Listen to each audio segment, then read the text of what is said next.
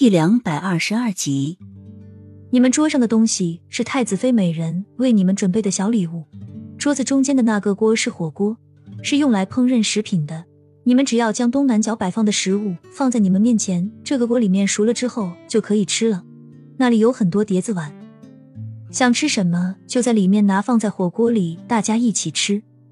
太子妃这么做就是希望我们像一家人一样，互帮互助，团结，过个团圆节。浅绿又继续说着，消除了大家对这个锅的疑问，也同时都非常的好奇了起来。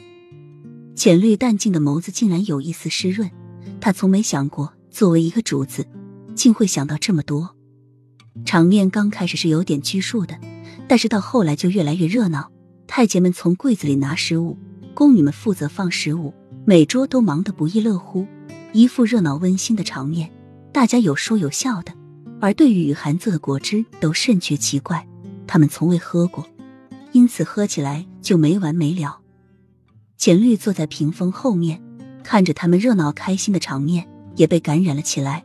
他终于有一次能融入到这种热闹的场面上去了，但是为什么心还是空空的，还是感到那么的孤寂？寂寞是一个人的狂欢，狂欢是一群人的寂寞。但是他们现在不寂寞了，他怎么却觉得自己是多余的？太子妃，简绿走进来，看到雨涵眼中带着渴望的看着外面桌上的菜，却没有动一下。雨涵也很想和大家一起吃火锅，一起热闹，但是她怀了身孕，有点东西是不能吃的。你也出去和他们一起吃吧，我看着就好。雨涵浅笑着说：“太子妃，你和我们一起出去吃吧。”简绿说。他知道太子妃很希望能和他们一起吃年夜饭，但是太子妃怕他一出去，他们就会拘束起来，反而吃的不开心。不用，我这样看着就好。雨涵拒绝。